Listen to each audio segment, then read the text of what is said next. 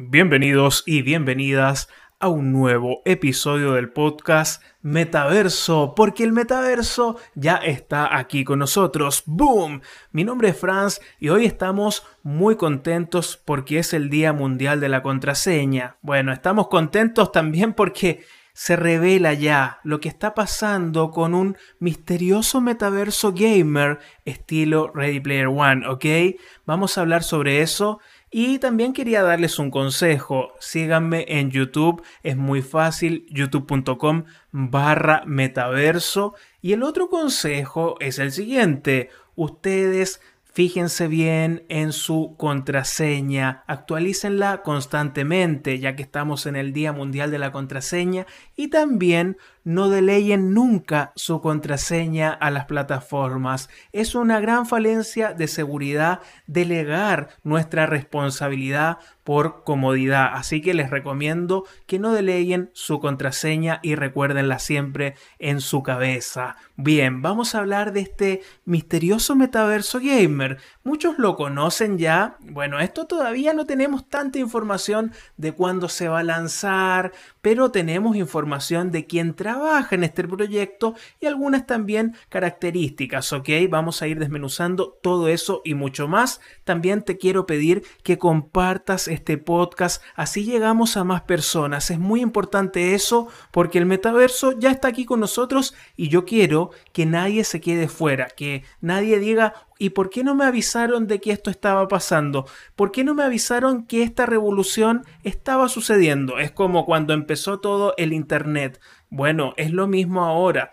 La compañía del ex líder técnico del Gran Theft Auto está detrás de este megaproyecto que ya va cinco años de desarrollo. Sí, ¿quién es este líder técnico? Bueno, Leslie Benzies, que es el expresidente de Rockstar North y líder del desarrollo del Gran Theft Auto 3 hasta el Gran Theft Auto 5. Bueno, y también el online. Esto es muy importante porque se está creando un metaverso que está prometiendo mucho y va a ser muy parecido al estilo de la película Ready Player One. Ya vamos a ir retomando eso. Pero este equipo es un equipo bastante grande ya y también es parte de un poderoso conglomerado llamado Galaxy Interactive, ¿ok? El cual ya se aseguró inversores muy potentes como Alibaba y Makers Fund, ¿ok? Esto es muy importante para el desarrollo de este proyecto. Y este concepto de universo de universos ya comenzó como una experiencia multiplayer que se está preparando de múltiples capítulos y los usuarios van a poder expandir su contenido y generar sus propios mundos. Esto realmente es muy importante. Entonces, ¿qué pasa? Everywhere se postula como el metaverso gamer que va a englobar múltiples propuestas, narrativas y los jugadores van a tener mucho espacio. Si uno piensa, a ver, veamos las líneas creativas y de argumentación del Gran Theft Auto, ya que Leslie Benzies estaba ahí, que, ojo, va a competir con el Gran Theft Auto 6 esto, va a competir, va a competir y tal vez lo supere, porque Leslie Benzies esa es la, la actitud que tiene, ¿ok? Esa es la actitud. Bueno, uno en el Gran Theft tiene la posibilidad de experimentar a través de múltiples ojos, a través de múltiples zapatos, diferentes historias. Por ejemplo, con un mod uno puede vivir cómo sería la vida de un perro en una gran ciudad. O sea, eso realmente nos pone ahí en las garras, nos pone en las patitas de un perro. Hace poco veía, hace poco, uno dice hace poco, pero en realidad lo vi hace algunos años un perro con una GoPro. Le pusieron a un perro callejero una GoPro y ahí uno podía acceder al metaverso del perro, ¿por qué no? Y la verdad, bastante triste y todo lo que le pasaba al perro, le tiraban agua caliente, le pegaban, lo seguían otros perros, o sea, todo, todo algo que, uno vivía ahí con la GoPro. También esto mismo lo han hecho con águilas. Bueno, todo esto es realidad, pero imagínense ustedes las posibilidades en un juego. En un juego AAA, ¿cómo va a ser esto? O sea, esto se viene muy fuerte, se viene muy fuerte. Y vamos a decir lo que está acá en, en la página del proyecto. Fíjense dónde se va a tratar esta narrativa. Miren, Hay una guerra entre el bien y el mal en los corazones de hombres y mujeres. Todo está cambiando y no hay vuelta atrás. Es un juego, es una comunidad, es un nuevo mundo, es la tormenta al horizonte y solo es el principio de Everywhere. Describen esto en su página web, ¿ok? Es el principio. La historia se va a situar en un futuro no muy lejano, ¿ah? No muy lejano. Vamos a ver acá algunas de las cositas que podemos desmenuzar en esta experiencia ya de próxima generación. Porque, a ver, fíjense ustedes en la película Ready Player One, en la experiencia de juegos como Oasis, ¿ok? Dentro de la película vayan y vean la película y presten atención a eso, porque más o menos esta es la idea, esta es la idea del proyecto. A ver, parece que en Everywhere va a consistir de dos mundos, dos mundos que van a estar separados. El primero va a ser un supramundo, donde los jugadores van a poder reunirse con amigos, comprar, explorar entornos digitales a pie y también en, automóvil, ¿ok? En, en cuestiones de desplazamiento. Y el segundo mundo va a ser como el oasis de Ready Player One, un lugar donde vamos a poder crear mundos y juegos para que podamos disfrutar con otros jugadores y acceder también a ellos a través de puertas o portales. O sea, como nosotros accedemos en Decentraland, bueno, algo así podría ser, ¿ah? Algo así podría ser.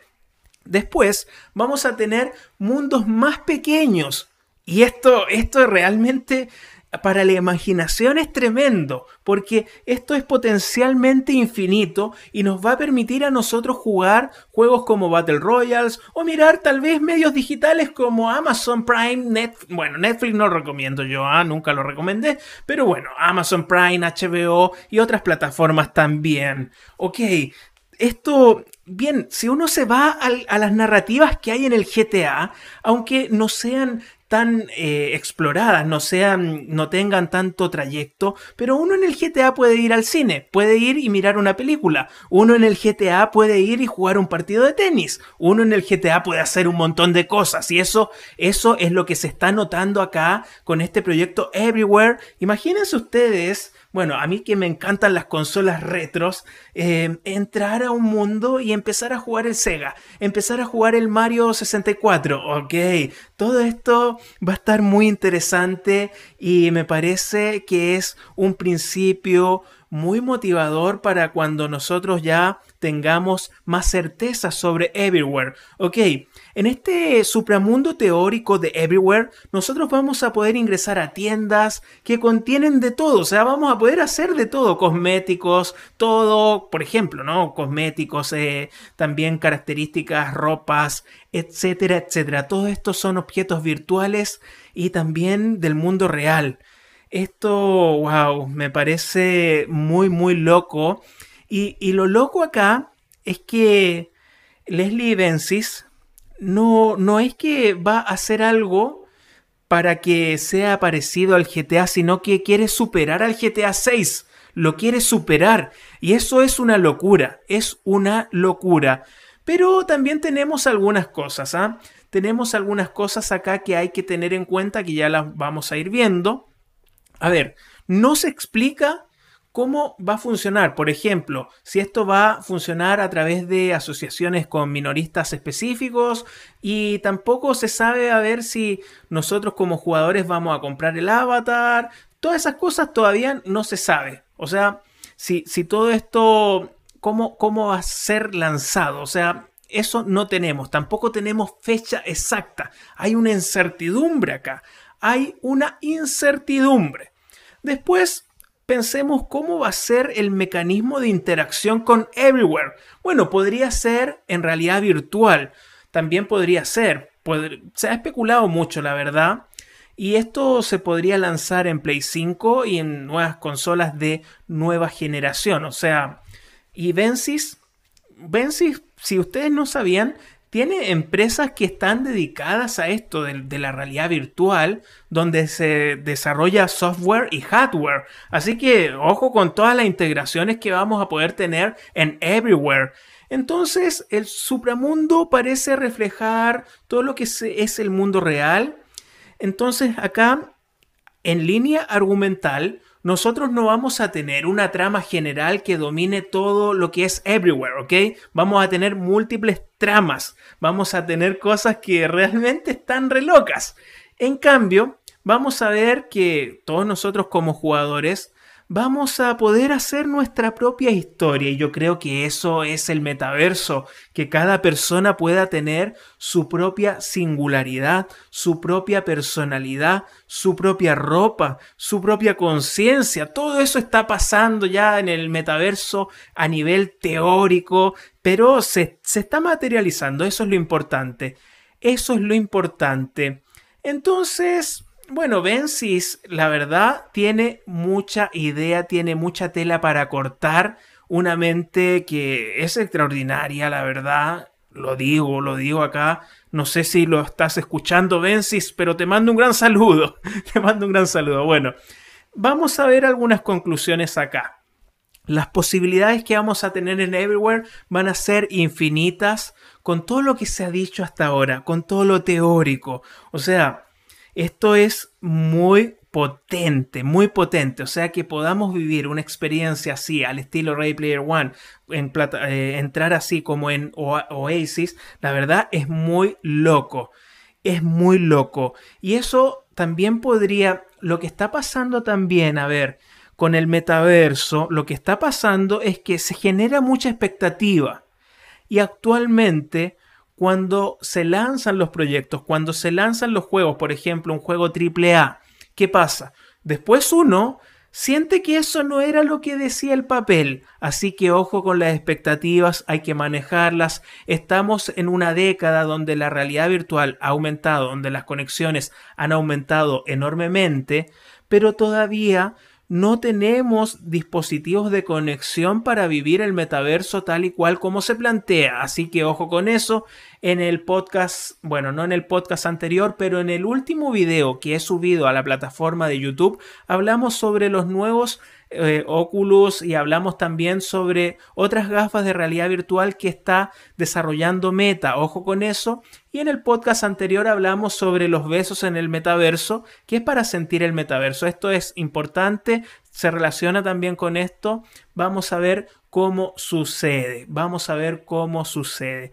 Bien, amigos y amigas, gracias por escuchar este podcast. La verdad, dimos muchísima información que conviene agarrarla así, yo creo que bien despierto para tomarla toda, ¿ok?